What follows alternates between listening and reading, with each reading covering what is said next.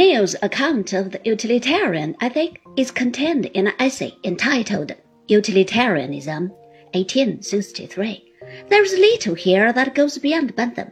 Like Epicurus, who might be regarded as the first utilitarian, Mill is in the end prepared to regard certain pleasures as higher than others, but he's not really successful in explaining what might be meant by qualitatively better pleasures as contrasted with mere differences in quantity. This is not surprising, since the greatest happiness principle and the calculus of pleasures that goes with it implicitly eliminate quality in favor of quantity. In trying to give an argument in favor of the utilitarian principle that pleasure is in fact what people pursue, Mill commits a serious blunder.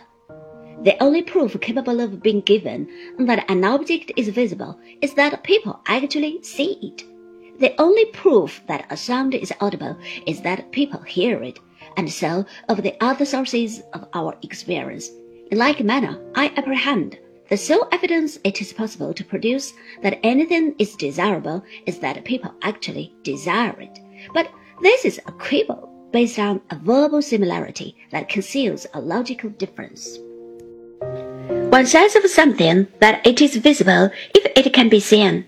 In the case of desirable, there is an ambiguity.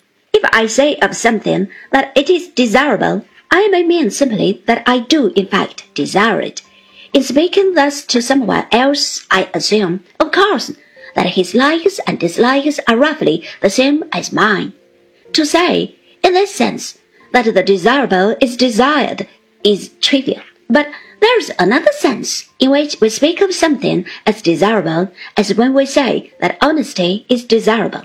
This really means that we should be honest. It is an ethical statement that is being made.